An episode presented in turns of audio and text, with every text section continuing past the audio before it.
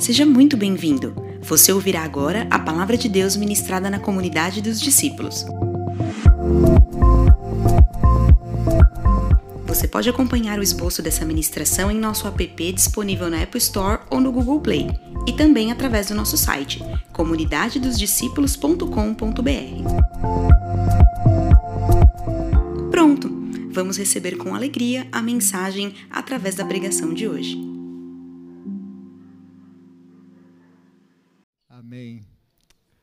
Quero ler com você Efésios capítulo 6, do 10 ao 20. Vai projetar aqui. Ah, eu fiquei preocupado com o tamanho. Dá para ler? Dá? Aquela letra de exame de vista, essa daqui, né? Vamos lá. Eu preciso da ajuda do Senhor e de vocês. Vamos lá, vamos ler juntos? Finalmente, fortaleçam-se no Senhor e no seu forte poder. Vistam toda a armadura de Deus, para poderem ficar firmes contra as ciladas do diabo. Pois a nossa luta não é contra pessoas, mas contra os poderes e autoridades, contra os dominadores deste mundo de trevas, contra as forças espirituais do mal nas regiões celestiais. Por isso, vistam toda a armadura de Deus para que possam resistir no dia mau e permanecer inabaláveis, depois de terem feito tudo. Assim, mantenham-se firmes, cingindo-se com o cinto da verdade, vestindo a couraça da justiça e tendo os pés calçados com a prontidão do evangelho. Além disso, apagar todas as setas inflamadas do maligno.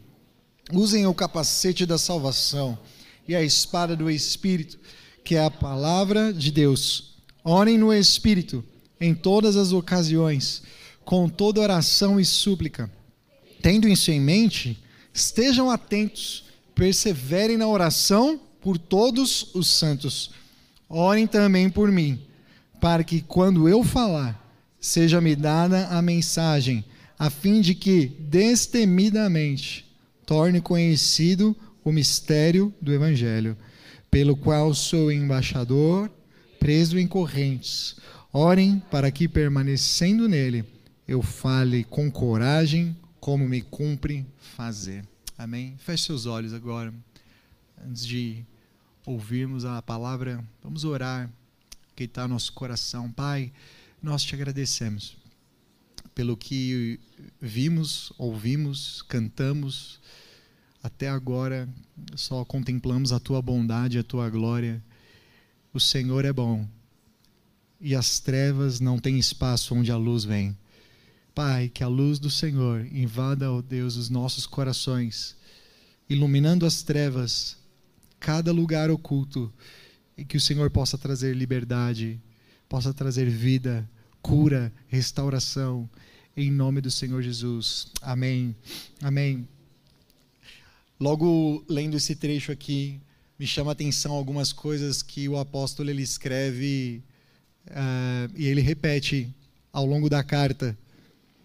É muito bom poder olhar e ler de novo a carta aos Efésios e ver que ele vai construindo uma argumentação que hoje eu leio e falo: Isso aqui é perfeito, eu não teria criatividade para escrever algo assim. Ele começa falando das bênçãos espirituais lá nas regiões celestiais, fala da nossa adoção de filhos, fala que fomos escolhidos muito antes até do ventre da nossa mãe. A revelação de Paulo é antes da fundação do mundo. Ele diz que eu e você somos família de Deus. Ele ora por nós duas vezes na carta. Ele começa dizendo sobre o mistério da igreja. Lá no capítulo 2, fala que temos uma nova vida, estávamos mortos. Mas aí Cristo veio, nos ressuscitou e hoje estamos com Ele nas regiões celestiais também, espiritualmente, mas um dia fisicamente. Paulo também diz sobre a igreja na questão da unidade. A igreja naquele tempo eram dois povos, gentios e judeus habitando juntos no mesmo lugar, no mesmo culto, nas mesmas reuniões nas casas, e existiam conflitos, principalmente culturais.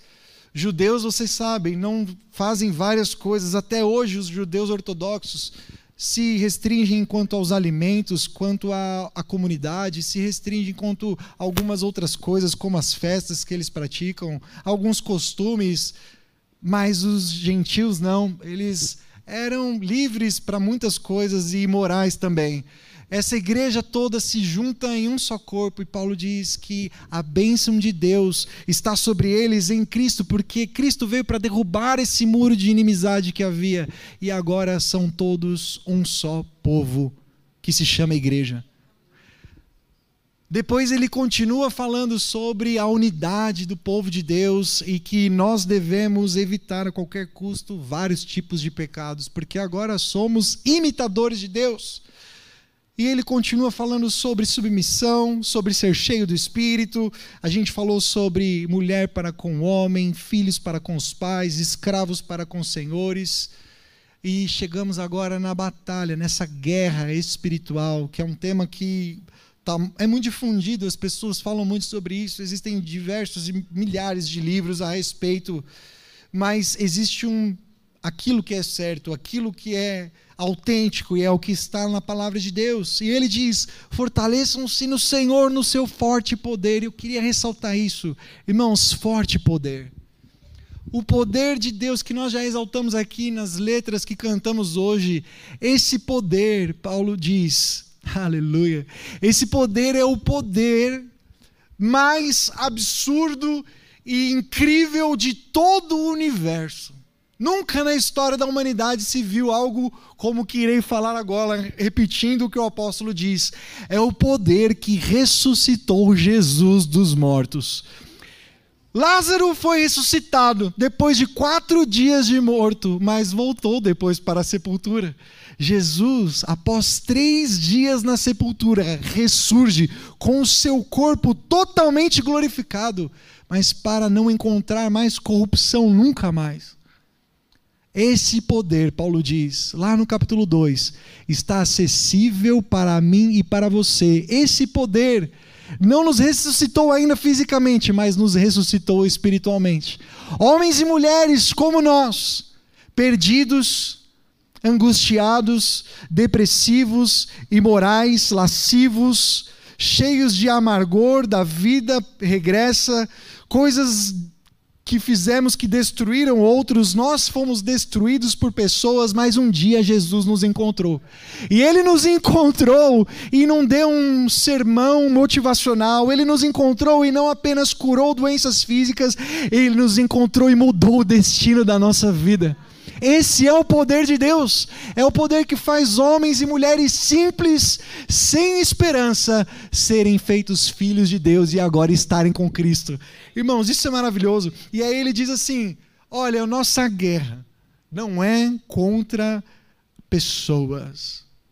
A nossa luta não é uns contra os outros, a nossa luta não é política, a nossa luta não é contra homens e mulheres, contra chefes, contra empresas, a nossa luta não é contra nada o que realmente nossos olhos podem ver, mas a nossa luta é contra os poderes e autoridades, contra os dominadores deste mundo de trevas, contra as forças espirituais do mal.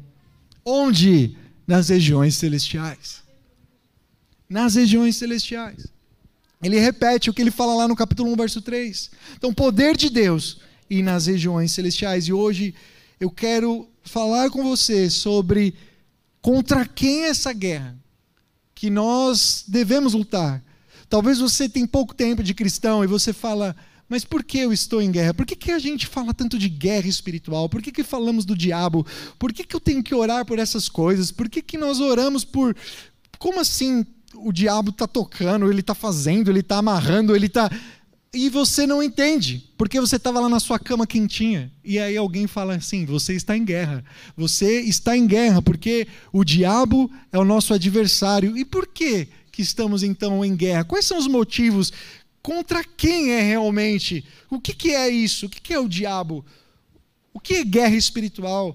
Então, em primeiro lugar, eu quero falar sobre isso, contra quem é a nossa guerra e por que estamos em guerra. E, na próxima oportunidade, falar sobre como lutamos, como vencemos a guerra. Mas eu quero voltar um pouquinho pra, com você e relembrar o que é dito em todo o Novo Testamento. Várias referências são ditas a respeito de uma batalha entre os filhos de Deus e os filhos das trevas. Os filhos de Deus e Satanás com seus demônios. Antes de começar o seu ministério, Jesus ele foi frontalmente tentado pelo próprio diabo. Você vê isso lá em Mateus capítulo 4. Isso aconteceu depois de 40 dias peregrinando pelo deserto. Você sabe, Jesus foi batizado nas águas. E depois que ele recebeu a palavra de Deus, o Espírito desceu como ele, a, a ele como uma pomba, né? E desceu sobre a vida dele, ele ouviu: Este é meu filho amado, em quem tenho toda a minha alegria. Ele sai do Jordão e vai para o deserto e caminha 40 dias, e ali ele é tentado pelo diabo. Além disso, seu ministério foi marcado por diversas demonstrações de poder, expulsando demônios das pessoas e curando as suas enfermidades, também expulsando demônios. Portanto, os autores bíblicos, você vê isso ao longo de toda a Escritura, mas principalmente no Novo Testamento, deixam claro que os demônios existem, que Satanás está agindo nesse mundo e que ele é o seu príncipe. Tanto lá na carta de 2 Pedro quanto na carta de Judas, nos dizem que alguns anjos se rebelaram contra Deus. Apocalipse diz que Satanás foi o chefe, é aquele que é o causador, a serpente, o dragão, que causou essa rebeldia no céu e arrastou consigo a terça parte dos anjos, tornando-se adversários da palavra de Deus. Seu pecado aparentemente foi o orgulho e a recusa em aceitar o seu lugar. Já a queda de Satanás ou o diabo é revelado lá no livro de Isaías e também Ezequiel, mas Isaías capítulo 14. Isaías relata o juízo de Deus contra o rei da Babilônia. Ele está proferindo uma profecia contra o rei da Babilônia, mas em um momento da profecia, Isaías ele muda a linguagem. Ele está falando de um homem, mas de repente ele usa uma linguagem muito mais forte e potente para falar de um ser que não poderia ser humano. Leia comigo aqui Isaías capítulo 14. Projeta esse texto, por favor. Ele diz aí: Subirei acima. Perdão, um pouco antes. O texto vai: Veja como você caiu do céu, ó estrela da manhã, filho da alva. Veja como você foi lançado por terra, você que debilitava as nações. Você pensava assim: olha só, subirei ao céu, exaltarei o meu trono acima das estrelas e me assentarei no monte da congregação nas extremidades do norte. Subirei acima das mais altas nuvens e serei semelhante ao Altíssimo. Mas você descerá ao mundo dos mortos, no mais profundo abismo. Isaías está proclamando aqui o juízo de Deus contra um ser que estava, sim, perto de Deus. E aí Ezequiel capítulo 28 vai falar, eu não vou ler com você aqui por causa do nosso tempo, mas vai falar desse anjo querubim ungido que estava guardando o jardim de Deus. Ele era todo ornamentado com pedras ônix, safira. Ele tinha um lugar de honra, um lugar de destaque mas quis tomar o lugar de Deus e ser semelhante ao Altíssimo. Por isso, Deus o julgou e disse: Você descerá aos mortos.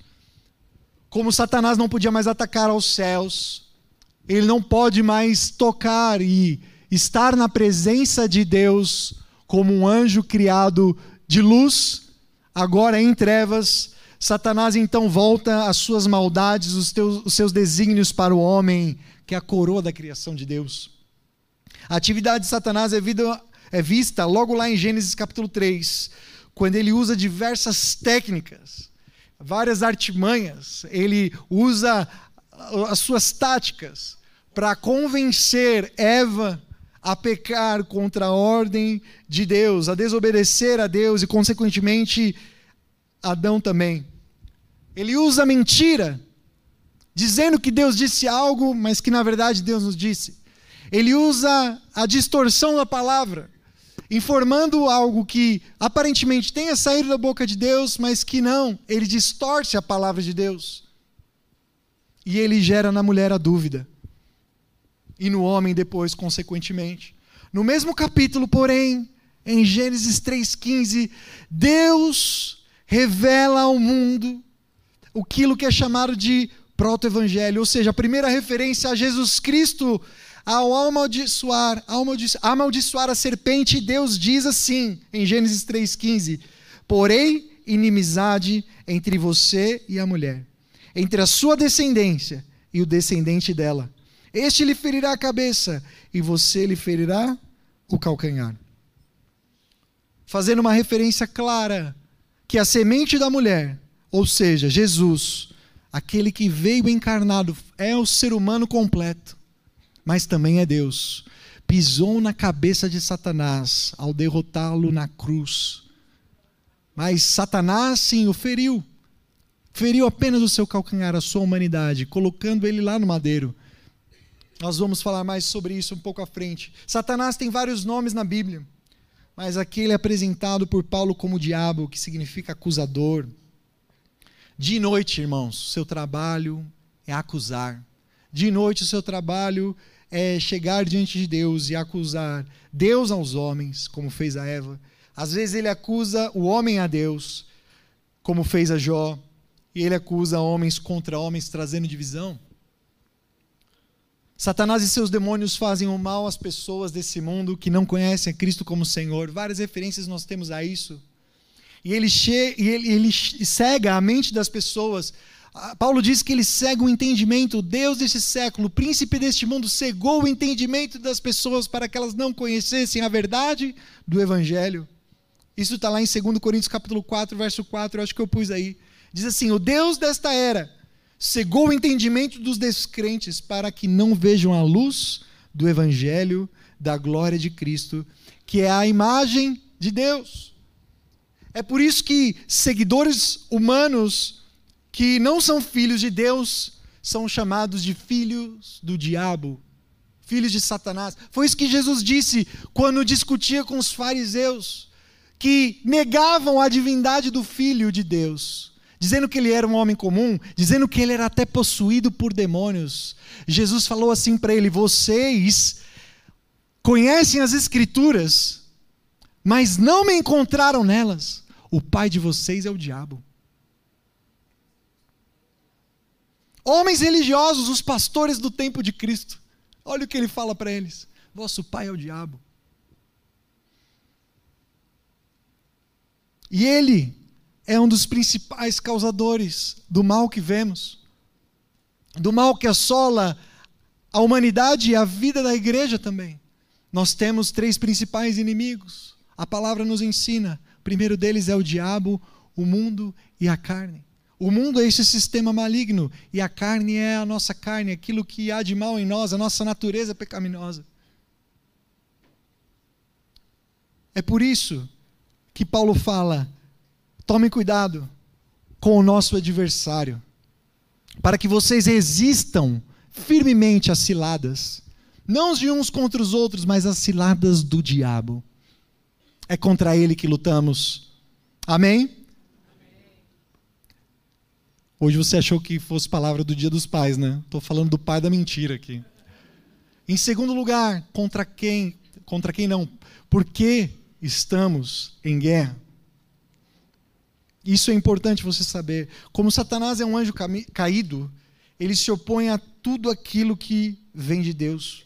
Seu principal objetivo, eu já disse, é enganar a humanidade, enganar os eleitos, arrastar a humanidade, o maior número de pessoas que conseguir ir com ele para as trevas. Mas como o cristão, irmãos, ele é a habitação do Espírito Santo. O cristão, a palavra não ensina que o cristão pode ser possuído por demônios. João afirma isso categoricamente em sua primeira carta, quando ele diz: Maior é o que está em nós do que o que está no mundo. No entanto, Satanás pode nos influenciar e nos oprimir. Queria pedir, por favor, irmãos, ligue essa luz à próxima aqui, por gentileza, me ajuda. Ele pode influenciar os crentes e oprimir os crentes. E nós vemos vários relatos disso na palavra de Deus. Satanás influenciou tanto o pensamento do apóstolo Pedro, antes de Jesus morrer, que Jesus em dado momento teve que dizer para ele o quê? Afasta-te de mim, Satanás.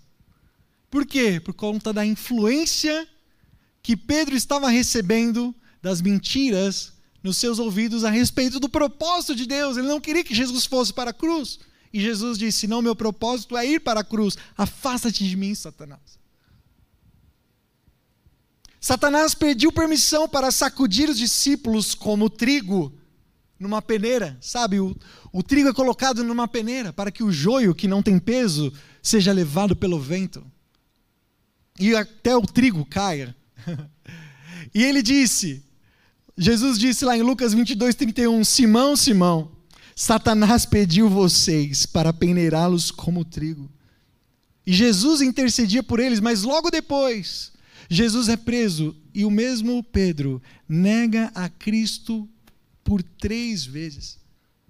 Em Apocalipse 12, 10, diz que Satanás acusa os crentes dia e noite diante de Deus. Dia e noite. Vamos ler para você acreditar? Vamos lá. Então ouvi uma forte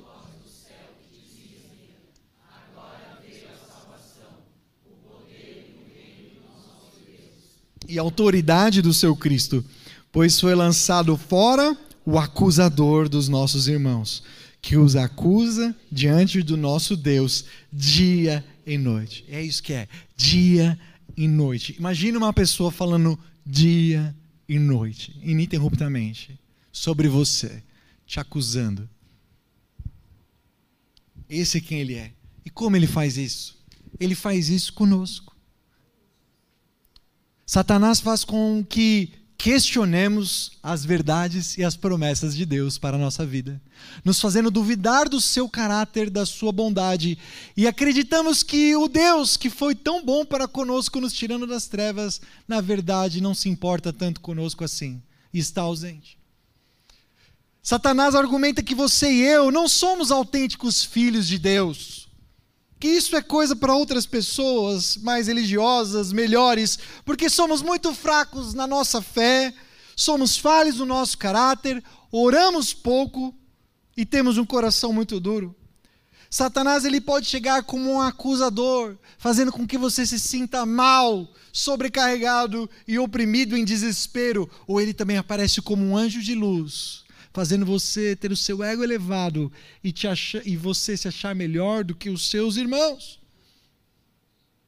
Satanás ele apresenta o mundo que é um sistema, o mundo é um sistema que ele, com muita sedução, vai nos ganhando através da agenda, através dos temas, através das amizades desse mundo, através dos seus costumes e das suas vaidades. Satanás nos, nos pressiona pela cobiça. A cobiça da carne, disse Pedro, a cobiça dos olhos, a ostentação dos bens. Satanás, ele é o mestre da sedução. Ele entende o homem como poucos e sabe quais são as nossas falhas e onde podemos cair. Irmãos, o motivo pelo qual eu e você estamos em guerra é porque o nosso adversário não cansa. Ele não para. Dia e noite ele vem para te acusar, para te distrair, para te fazer um crente nominal, frequentador de culto, sem ação, sem prática, que prega uma coisa, mas faz outra. Ele está feliz em apenas não te levar para o inferno, mas te fazer inoperante, um inútil. Ele sabe que ele pode não ter a sua vida para a eternidade, mas ele insiste para que você seja inútil improdutivo e não faça nada que vá atacar o inferno com a sua oração, com a sua santidade, com a pregação do evangelho, com o seu exemplo e testemunho para alcançar as pessoas que estão perdidas nesse mundo.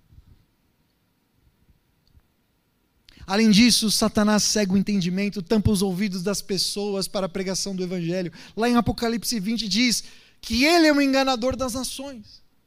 É ele que evita a propagação do evangelho no mundo.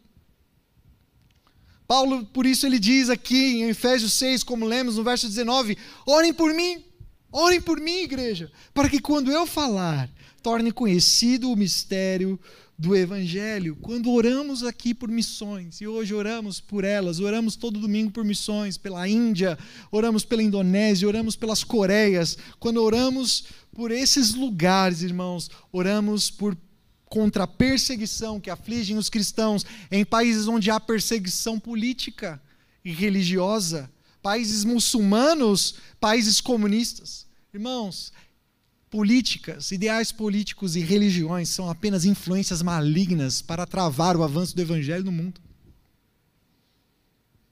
Paulo ensina aos Efésios duas maneiras pelas quais somos afligidos pelo diabo e por que estamos em luta. Em primeiro lugar, nós somos afligidos dando lugar ao diabo. Efésios 4, nós já lemos há um tempo atrás, o verso 27 diz assim: Quando vocês ficarem irados, não pequem. Apaziguem a sua ira antes que o sol se ponha e não deem lugar ao diabo. Você pode ler isso comigo? Não deem lugar. Quero ouvir vocês agora. Não deem ou seja, se ele está escrevendo a uma igreja, não deem lugar ao diabo, é porque é possível dar lugar ao diabo. Ele usa aqui a ira. Mas existem uma série de emoções que, descontroladas em nossas vidas, dão lugar ao diabo. Ira em excesso. A ira descontrolada. Por isso ele diz: irai-vos e não pequeis, fazendo referência a Jesus Cristo. Irai-vos e não pequeis, porque existe um limite para a sua ira. Outras emoções, como angústia, medo, tristeza, coisa que sentimos no dia a dia, têm o seu limite. São comuns porque estamos nessa vida, sofremos, nos sentimos pressionados, angustiados, tristes, depressivos, mas tem um limite. De repente, a Bíblia diz que começamos a dar lugar, a abrir espaço para o diabo causar uma grande destruição, e as suas, as minhas emoções são uma porta para que isso aconteça, influenciando a nossa vida espiritual, nos fazendo ficar cada vez mais distantes de Deus, e a nossa vida física, nos fazendo ficar doentes. Paulo em 2 Coríntios capítulo 6, verso 11, também ensina a igreja a perdoar. Por quê? Segundo ele, para quê? Por que, que temos que perdoar uns aos outros? Eu coloquei esse aí, eu acho. Satanás. Perdoe uns aos outros para que Satanás não tenha vantagem sobre nós, pois não ignoramos as suas intenções. Ou seja, para que Satanás não tenha vantagem sobre nós.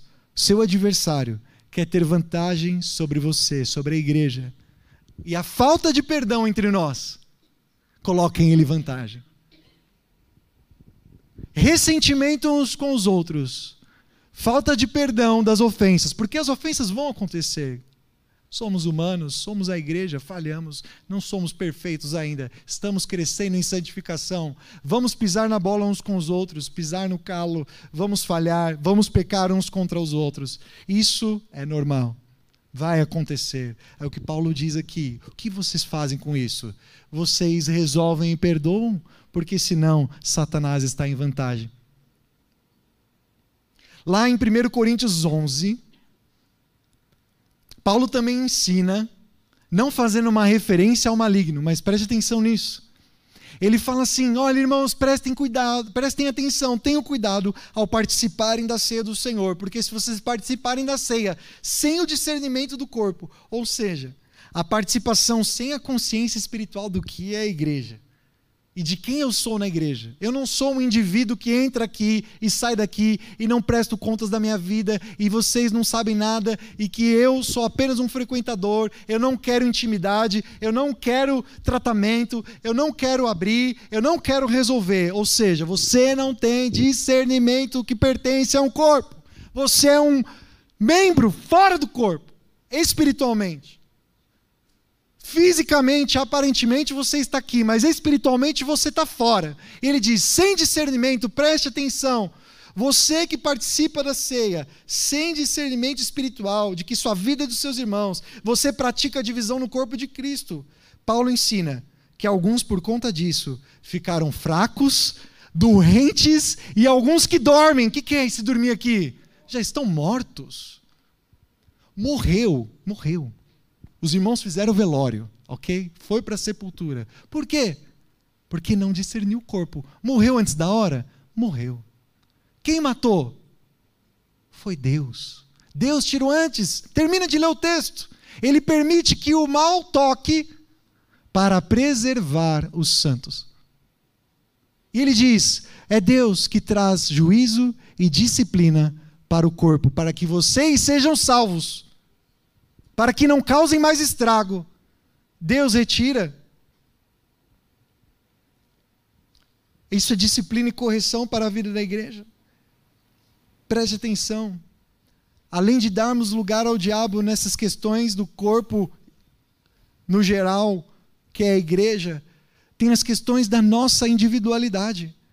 E ele também diz lá em 1 Coríntios 6, um texto que nós falamos aqui muito, e está na boca do povo, está na boca da igreja, que o corpo é templo do Espírito Santo. E a gente usa que o corpo é templo do Espírito Santo para várias coisas, né? Para o que comemos, para o que a gente vê, para o que a gente assiste, mas qual é o contexto aqui? que o corpo é templo do Espírito Santo, ele está falando do quê? Você sabe? Ele está falando de moralidade sexual. Ele está falando assim: olha, vocês não sabem que o vosso corpo é templo do Espírito Santo e aquele que se junta com uma prostituta é um só corpo com ela. E na Bíblia, a prostituição, irmãos, não é o prazer por dinheiro apenas. Na Bíblia, prostituição é o prazer por prazer. É o prazer fora dos limites do casamento. E ele diz: Vocês não sabem que o vosso templo é corpo do Espírito Santo, e se você se une a uma prostituta, você é um com ela. Ora, se eu me uno a alguém que é habitação de demônios e filho do diabo, eu sou o que então fazendo um com essa pessoa?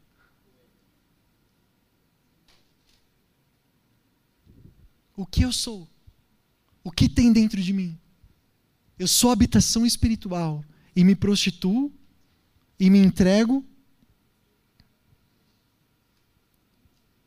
O que, que eu estou recebendo? O meu corpo está habitando o que agora dentro dele? Não deis lugar ao diabo, Paulo ensina.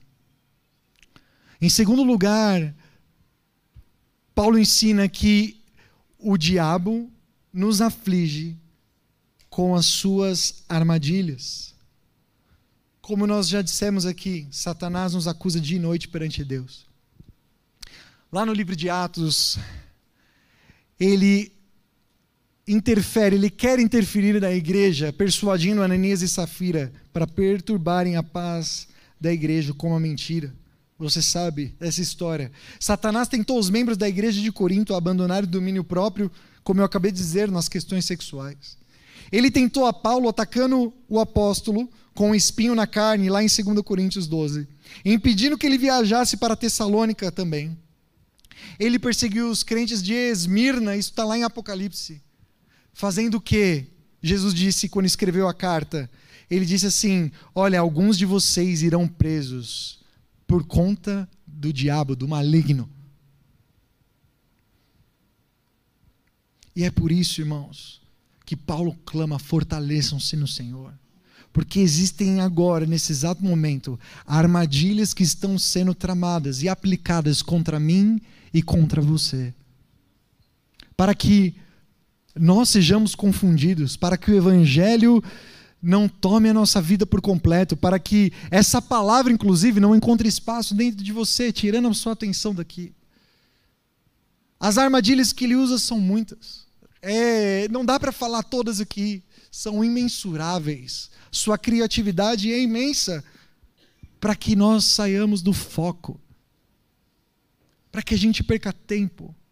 E é por isso que Paulo clama, ele clama aqui. Eu vejo Paulo escrevendo a última parte da carta, clamando, dizendo: nosso inimigo é sério, portanto, fortaleçam-se no Senhor, fortaleçam-se no Senhor, fortaleçam-se no Senhor. Ele nos convida aqui, irmãos, para sermos fortalecidos. E embora Satanás seja muito poderoso, Ele é apenas um anjo caído. Ele não é Deus. Ele não pode ser comparado a Deus porque ele foi criado. Ele é uma criatura. A sua derrota já é certa porque ela já foi decretada lá na cruz.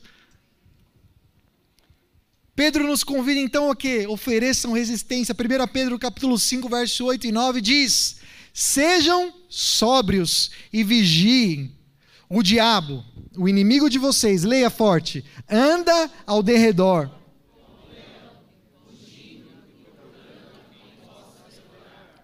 Resistam-lhe, permanecendo firmes na fé, sabendo que os irmãos que vocês têm em todo o mundo estão passando pelos mesmos sofrimentos. Ou seja, resistam ao diabo, sejam sóbrios, vigiem, estejam vigilantes, atentos em todo tempo, não se percam, não se distraia. Tiago 4:7, esse texto é muito clássico. Ele diz: "Portanto, submetam-se a Deus. Resistam ao diabo e ele fugirá de vocês." eu creio que Deus está levantando homens e mulheres que o diabo vai olhar e vai bater em retirada, porque ele diz: aqui não, eu não consigo. Tem um homem de Deus, tem uma mulher de Deus, tem um homem de oração, uma mulher de oração, tem um homem que está pastoreando o seu lar, cuidando das suas crianças, cuidando da sua esposa, tem uma mulher que está observando os princípios da palavra. Irmãos, o nosso adversário não brinca. Ele está dia e noite, ele está fazendo coisas terríveis com a humanidade, irmãos. Crianças de sete anos se identificam com o sexo oposto ao seu. Você acha que o mundo está para quê? Está para brincadeira? Você acha que ele está brincando assim de sei lá? Ele vai tocar nos seus filhos. E você fala assim: "Ah, não, vamos esperar a idade da razão". Vamos esperar para meu filho ter um pouco mais de consciência. Satanás não respeita isso, não. Ele não está nem aí. Ele não está nem aí. Ele está influenciando o seu filho com aquilo que ele assiste, com as pessoas que você anda. Ele está dia e noite te acusando, tramando contra você. Ele não consegue destruir você, ele vai destruir sua família. Ele não consegue tocar, ele vai tocar naquilo que é mais precioso para você. Por isso Pedro diz: vigie, vigie. Irmão, eu quero encorajá-lo a buscar o poder de Deus, porque é o poder de Deus que vence o diabo. É o poder de Deus que vence o diabo. Não é a minha força, não é a minha força, a minha resistência física, a minha luta não é contra essas pessoas que estão fazendo coisas terríveis você não vai vencer a luta espiritual com argumentação, com post na rede social. Você não vai vencer essa luta por ficar falando muito. Você vai vencer essas lutas com o joelho no chão, se entregando, jejuando, porque a nossa luta não é contra o que vemos, mas está acima de nós. Nas regiões celestiais. Talvez eu quero fazer aqui, falar com você, fazer um apelo a você para que você se avalie, seja muito sincero nessa manhã. O Senhor me falou que muitos de nós estão com suas mentes cauterizadas. O diabo não tem a sua vida, mas ele controla as suas ações, te fazendo um covarde, te fazendo ceder às pressões, acreditar que não precisa de tudo isso, sabe? É muito exagero. Não precisa de tanto esforço, não precisa jejuar 40 horas, não, não preciso disso, vai. Não preciso ler a Bíblia toda em um ano. eu não consigo. Eu sou muito fraco de leitura. Sabe, ele vai colocando as desculpas e colocando as desculpas e te fazendo dar desculpa. E há quantos anos você dá desculpa? Avalie-se agora. Olha, talvez você encontre isso aqui, ó, ferido. Eu estou ferido, eu estou quebrado, crentes feridos, eles temem perder a luta contra Satanás. Por vezes, irmãos, a batalha espiritual, a pobreza espiritual e a fraqueza ameaçam derrubar a vida do crente. O tentador está seguindo a gente de perto, ferindo os nossos calcanhares, como uma serpente Vozes interiores, vozes lá dentro de nós dizem: desista. A igreja não é para você, desista. A cela não é para você, desista. Prestação de contas não é para você, desista. Comunhão não é para você, desista. Oração, você não consegue, desista. Abandone a Deus. Muitas vezes você está sendo condenado e com justiça. Satanás ele é sim mentiroso, mas muitos dos seus sussurros ao crente são verdades. Infelizmente. A nossa consciência nos condena por nossos muitos pecados. E aí ficamos feridos. Não conseguimos andar porque estamos com os calcanhares feridos. Iremos fracassar, não reconhecemos que não podemos ajudar a nós mesmos. Não reconhecemos. Primeiro, primeiro, primeiro a gente quer consertar a nossa vida, para depois voltar à comunhão. Eu digo para você: volte à comunhão. Você não vai conseguir sarar as suas próprias feridas. Volte para Jesus. Nos sentimos tão fracos que parece que Deus seria totalmente justo se nos mandasse para longe. Se desse aquilo que merecemos. Mas, irmãos, eu tenho uma boa notícia. A maravilha que o Evangelho, aleluia, é que apesar da nossa autocondenação, que às vezes é correta, Deus não se conforma com isso. Deus, Ele nos envia o seu Filho. Deus ganha a vitória por meio da semente da mulher. O Cristo verdadeiro veio e foi perfeito. Ele viveu uma vida perfeita, viveu em santidade. O pecado não tocou a Jesus. Ele foi santo todo o tempo. Aleluia. Conforme é dito lá em Gênesis 3,15: Este lhe ferirá a cabeça. Hum. A ferida, a ferida que Satanás faz no calcanhar, no meu e no seu, nos crentes, essa ferida, irmãos, essa ferida incomoda, mas acredite, ela não é fatal. Por Deus, porque Deus, ele transforma todas as armadilhas contra nós em bem. Ele tem esse poder. Lá em Gênesis capítulo 50, quando José estava diante dos seus irmãos e Jacó tinha acabado de morrer e os seus irmãos acharam que ele ia ser vingativo, porque afinal ele tinha sido vendido pelos seus irmãos. O que, que ele diz? Não temam, podem ficar tranquilos, porque vocês tentaram mal contra mim, mas Deus transformou o mal em bom, em bem. Todas as coisas cooperam para o bem daqueles que amam a Deus e são chamados, vivem para o seu propósito. Ao entregarmos, irmãos, o nosso eu, a vitória vem. Ao você entregar a sua vida para a causa de Cristo, para o Senhor Jesus, a vitória vem. Isto é fortalecer-se no poder de Deus. Lembre-se, Cristo feriu a cabeça de Satanás com a sua morte expiatória. Enquanto Satanás estava ferindo o calcanhar de Cristo, isso aponta para o quê? Para a sua parte inferior. O calcanhar fala da parte inferior, ou seja, ele atacou apenas a humanidade do nosso Salvador lá no Calvário. Cristo feria a cabeça de Satanás. Pois no Calvário, Cristo pagou totalmente pelos meus e pelos seus pecados. Os pecados dos eleitos. Vamos ler Hebreus capítulo 2, verso 14. Aleluia, eu estou feliz. Vamos clamar isso aqui em alta voz. Diz assim: Portanto, visto que os filhos são pessoas de carne e sangue, ele também participou dessa condição humana para que por sua morte derrotasse aquele que tem o poder da morte, isto é, o diabo. Jesus derrotou o diabo contra a sua vida, já lá na hora que ele estava dizendo: Pai, em Suas mãos eu entrego, está consumado, está consumado.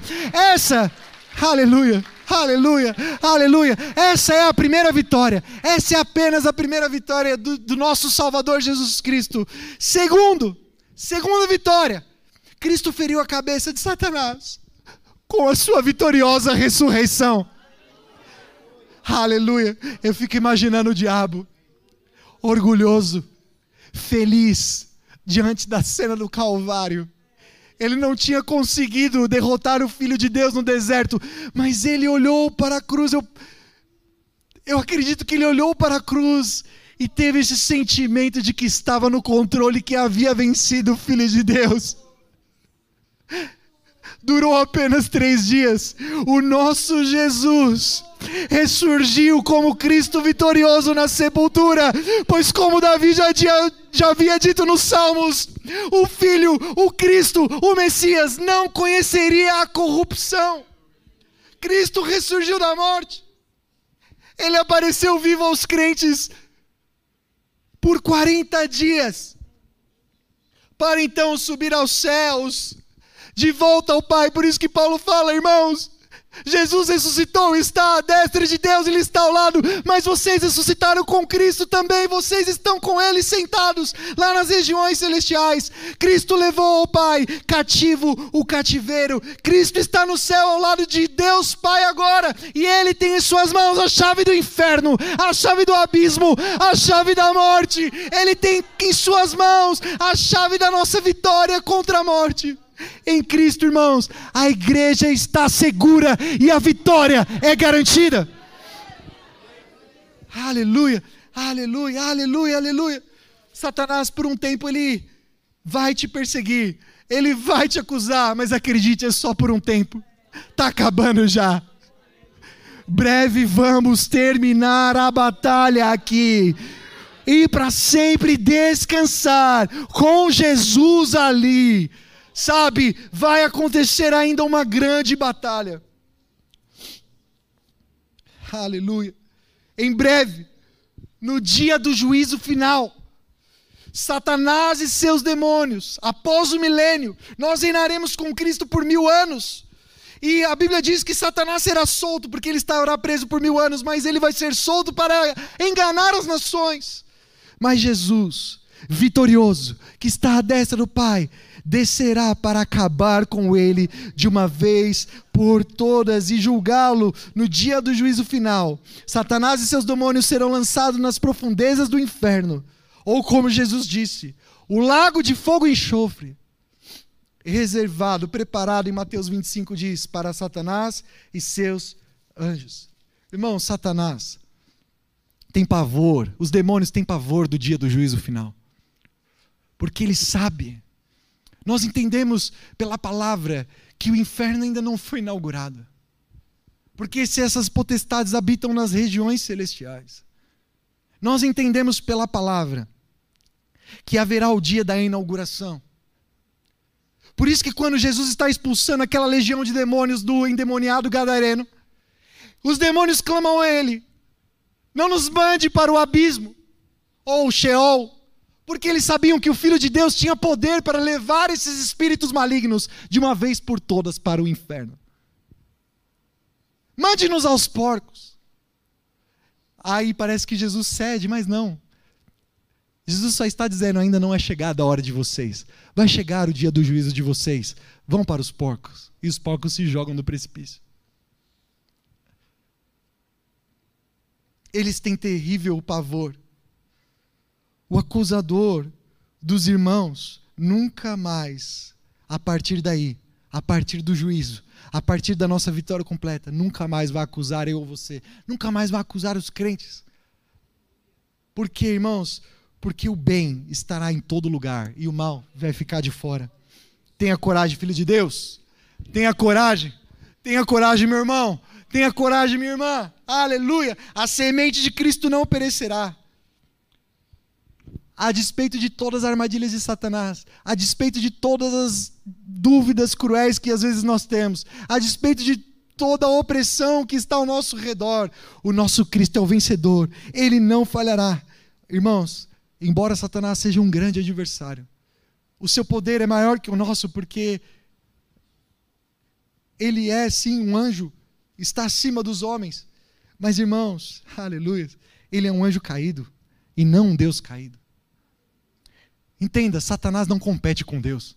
Nosso Deus não tem competidor. é por isso que ele entra para vencer. Você sabe, você sabe o que é olhando para os esportes, alguém que não entra para competir, alguém que entra para vencer. É por isso que ele já disse no final o que vai acontecer, porque Deus não tem dúvida de nada. Já está certo. Ele pode ser poderoso, mas ele não é todo poderoso. Ele pode estar aqui em outro momento, em outro lugar, porque com seus demônios ele está assim em vários lugares, mas ele não é onipresente como nosso Deus. Ele sabe muito mais que nós, mas ele não é onisciente, só o nosso Deus é. Quero encerrar dizendo isso, irmãos. Se você não conhece a Cristo, se você não tem um relacionamento íntimo com o Senhor, se Jesus não é o seu Senhor, se para você ele é apenas alguém que você fez uma que respondeu a um apelo um dia, mas você não segue, você está mais seguindo a agenda desse mundo do que a agenda do nosso Cristo. Esteja avisado. Quando Satanás for lançado lá no lago de fogo eterno, os descrentes vão perecer com ele. E eu não falo isso feliz. Eu falo isso muito triste, porque, irmãos, aproveite enquanto é dia. É por isso que nós precisamos pregar para quem vemos. Nas nossas casas, no Uber, na escola, na faculdade, no trabalho. Preguemos enquanto ainda é tempo, enquanto ainda é dia. A boa notícia é que temos ainda, estamos no tempo da graça, o tempo da salvação. Cristo, a semente está sendo oferecido a nós. Aleluia.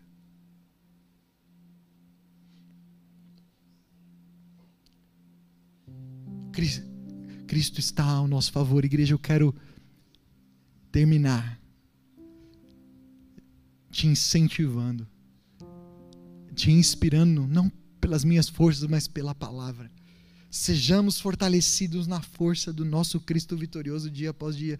Irmão, resistem à oração. Nós ainda vamos falar da armadura na próxima vez, mas por enquanto Paulo diz: resistam pela oração e pela palavra de Deus. Não deixe a oração. Eu sei, eu sei, eu sei. Tem dias que parece que a oração não chega. Tem dias que parece que a oração não vai fazer diferença alguma, por isso que você prefere resolver na força do seu braço. Mas enquanto oramos, incenso está sendo acumulado nos céus. Não é no nosso tempo, diz o Senhor, mas é no tempo dele. Ele fará, porque ele é fiel. Ele não vai abandonar você. Eu quero aqui recorrer a uma lógica de Paulo que eu só percebi quando eu li de novo a carta. Por isso que nós temos que ler e reler e reler várias vezes. Muitos crentes hoje, eles gostam desse tema de guerra espiritual e batalha espiritual, por quê? Porque da ibope, porque, sabe, é a parte mística do corpo, parece, e as pessoas gostam muito de fazer essas coisas, e infelizmente acaba tendo exagero, acaba tendo até mentiras. Só que Paulo não começa com essa parte, Paulo está terminando a carta com essa parte. E ele faz uso dessa expressão. Ele diz assim: Irmãos, a nossa luta não é contra carne e sangue, mas contra principados e potestades. Aonde? Tem uma região, tem um campo de batalha. Onde que é o nosso campo de batalha? Ele diz: nas regiões celestiais. Nas regiões celestiais. Nós entendemos que está acima de nós. É um lugar não físico, mas espiritual. Mas só que lá no capítulo 1, no verso 3, aleluia, ele diz assim: meus irmãos, vocês são abençoados com toda sorte de bênçãos nas regiões celestiais. Nas regiões celestiais. Você fala às vezes assim, não, o diabo tem se levantado contra mim, Satanás está furioso. Eu preciso de algo, irmão. O lugar do seu campo de batalha é o lugar da sua bênção, é onde o Senhor te abençoa. Você precisa lembrar que as suas bênçãos não são espirituais, que a sua bênção não é dinheiro mais na conta, que a sua bênção não é só um trabalho novo, que a sua bênção não é mais conforto para a sua vida, que a sua bênção não tem a ver com as coisas apenas que vemos. Isso é bom, Deus se agrada isso é válido, mas isso é temporal. Deus está nos lembrando que as nossas bênçãos são espirituais. Nós não vamos vencer a batalha com aquilo que vemos. As nossas armas não são desse mundo. O dinheiro consegue comprar muitas coisas, mas não vence as batalhas espirituais. Existem igrejas muito ricas, muito dinheiro. Eu não estou fazendo uma crítica aqui, a questão é que às vezes nos sentimos diminuídos. Paulo condena isso, fala assim: nós somos um só povo, nós somos uma só família, nós somos um só corpo. E a nossa luta não é pela influência que o dinheiro pode pagar. A nossa luta é com os joelhos no chão, é entregando a nossa vida, é servindo ao próximo, é amando a Deus acima de todas as coisas. A mesma região onde batalhamos é a região onde temos as nossas bênçãos. Você quer a bênção de Deus? Levante sua mão se você quer. Então você está dizendo assim: eu quero a batalha também eu quero entrar na guerra também. Quantos querem entrar na guerra santa? Amém? Porque eu vou te falar, se você não se alistar, ela vai acontecer da mesma forma. Você que sairá derrotado. Sua casa. Eu não estou aqui para te colocar medo, eu estou aqui para falar qual é a sua posição. O que, que diz lá no seu RG? Brasileiro. Você não consegue negar isso, você não consegue mudar isso, você consegue ter uma outra cidadania, uma dupla mas você não consegue mudar a sua cidadania original. Pois se você nasceu do céu, você é do céu. Eu não queria entrar na batalha, mas agora eu tô. Entende? Não tem como escolher. Você acha que tem, mas não tem como dizer não. Se você diz, você vai perecer, você não vai aguentar, você vai desistir. Por fim, vamos ler juntos Romanos 16, verso 20 para animar aqui a nossa fé. Em breve, o Deus de paz esmagará Satanás debaixo dos pés de vocês. Fique de pé no seu lugar agora. Sabe, irmão? Preste atenção nisso. Gênesis capítulo 3 diz o quê? Aleluia. Deus disse para a serpente: Olha, você vai ferir o calcanhar da semente da mulher, mas a semente da mulher vai esmagar a sua cabeça. Tá falando lá do homem Cristo vitorioso. Agora, ó, presta atenção aqui. Deus é tão bom que ele revela a Paulo assim, não. Eu não vou pisar na cabeça da serpente sozinho. Em breve, Deus esmagará a Satanás. Põe lá, irmã. Deus esmagará a cabeça de Satanás aonde? Debaixo dos pés de Cristo. Não, debaixo dos seus pés. Aponta aí para o seu irmão agora. Debaixo dos seus pés. É dos seus pés. Ou seja, irmãos, a obra de Cristo contempla a igreja. Cristo é aquele que é capaz de entrar no jogo, cruzar e para ele mesmo fazer o gol. Mas ele fala: Eu quero você no meu time. Eu quero você comigo. Quando eu pisar na cabeça do diabo, eu não vou pisar sozinho para você ver e contemplar. Isso já seria bom demais. Mas ele fala: Você vai pisar junto comigo. Vem, vem, vem, vem, vem. Você vai pisar junto comigo. Você foi fiel. Sobre o muito te colocarei. É o que vencer. É o que vencer. Tanto eu quero orar agora com você. Feche seus olhos, levante sua mão assim que você, se você sentir, sabe o que, que você quer falar agora com Deus depois de ouvir isso? Eu creio que Deus tem vários, vários caminhos de oração no nosso meio. É isso que eu sinto oração por arrependimento, oração por desejo de entrar na batalha, oração por sabe, meus pecados que estão aí, ó. Você não consegue se ver livre dos mesmos pecados. Jesus está te chamando. Ei, tem coisas que você está pedindo para o Senhor te livrar. Pecados que o Senhor, você fala assim: Jesus, me ajuda a me livrar da pornografia. Jesus, me ajuda a me livrar da lascívia. Jesus, me ajuda a me livrar da ganância. Jesus está falando para você, irmão, eu não vou te livrar, não. Diz assim para você: arranca fora. Se teu olho te faz pecar, arranca arranca ele fora. Se tua mão te faz pecar, irmão, arranca ela fora. Tem pecados que você precisa ser como José: fugir, correr, sair. Deus não vai livrar você. Então é isso que talvez você precisa decidir hoje. Fala assim: eu decido não consumir. Eu decido jogar fora. Levante suas mãos, vamos orar. Ore, ore de acordo com o que o Espírito te ensinou agora. Esperamos que o Espírito Santo tenha inspirado você através dessa palavra. Siga-nos em nossas redes sociais pelo arroba CMDD Oficial. Comunidade dos Discípulos, uma família, muitos lugares. Até a próxima!